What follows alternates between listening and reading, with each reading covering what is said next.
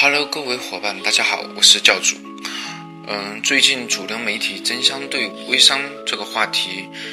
嗯，进行发声吧，有支持鼓励，也有一种打压。这也看出来主流社会对微商这比较新的商业模式的一种担忧吧。因为每个行业最开始发展的时候，都伴随着它很多不太规范的地方。嗯，所以今天我们来聊一下。微商时代最大的一个问题，就是我们到底为什么要去做微商？可能对于很多伙伴来说，已经开始做微商了，这似乎不是一个什么问题吧？但是，如果有一天你要去说服人家去跟你一起做微商的话，这好像又是一个问题，而且是最大的问题，就是困扰你和你的小伙伴、团队成员成长的一个问题，就是。我们为什么要做微商？而今天我试着从时代的发展趋势去解读，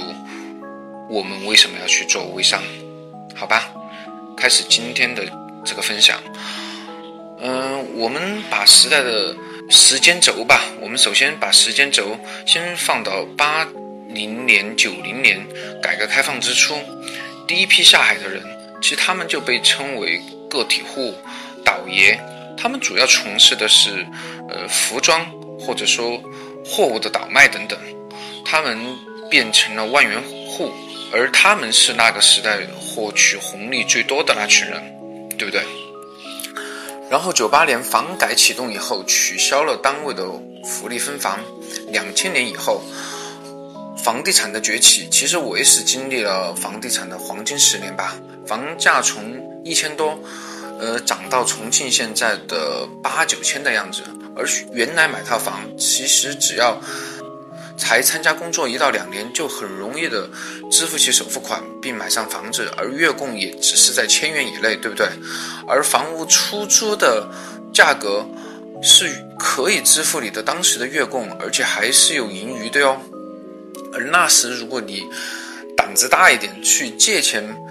付了首付。那你现在应该是有好几套房子了，而现在的年轻人，如果不靠父母的赞助，很难购买自己的房子了，而月供也至少是在两到四千元左右，占工资的一半，甚至还不止。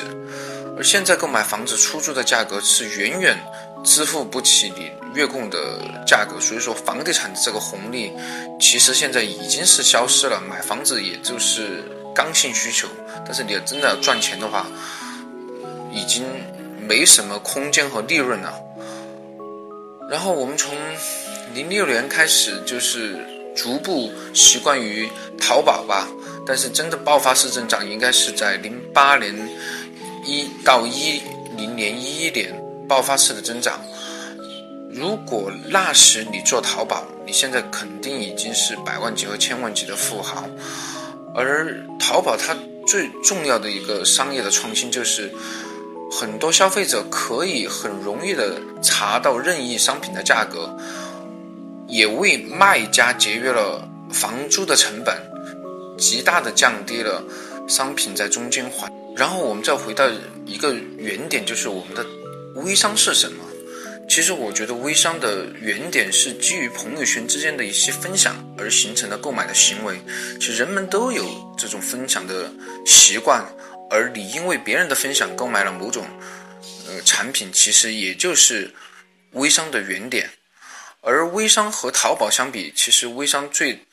大的有几个好处哈。我觉得首先它的利润比淘宝要高，因为淘宝现在真的比的是性价比、流量和。大的资金已经不是中小创业者的舞台了，而微商主要拼的是人脉，拼的是口碑，拼的是速度。每一个人都有自己固定的人脉圈子，自己在人脉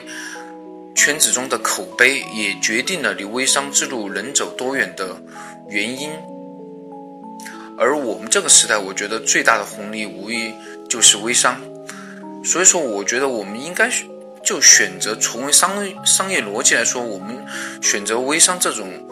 呃，利润高而且赚钱速度最快的商业模式是是正常的呀。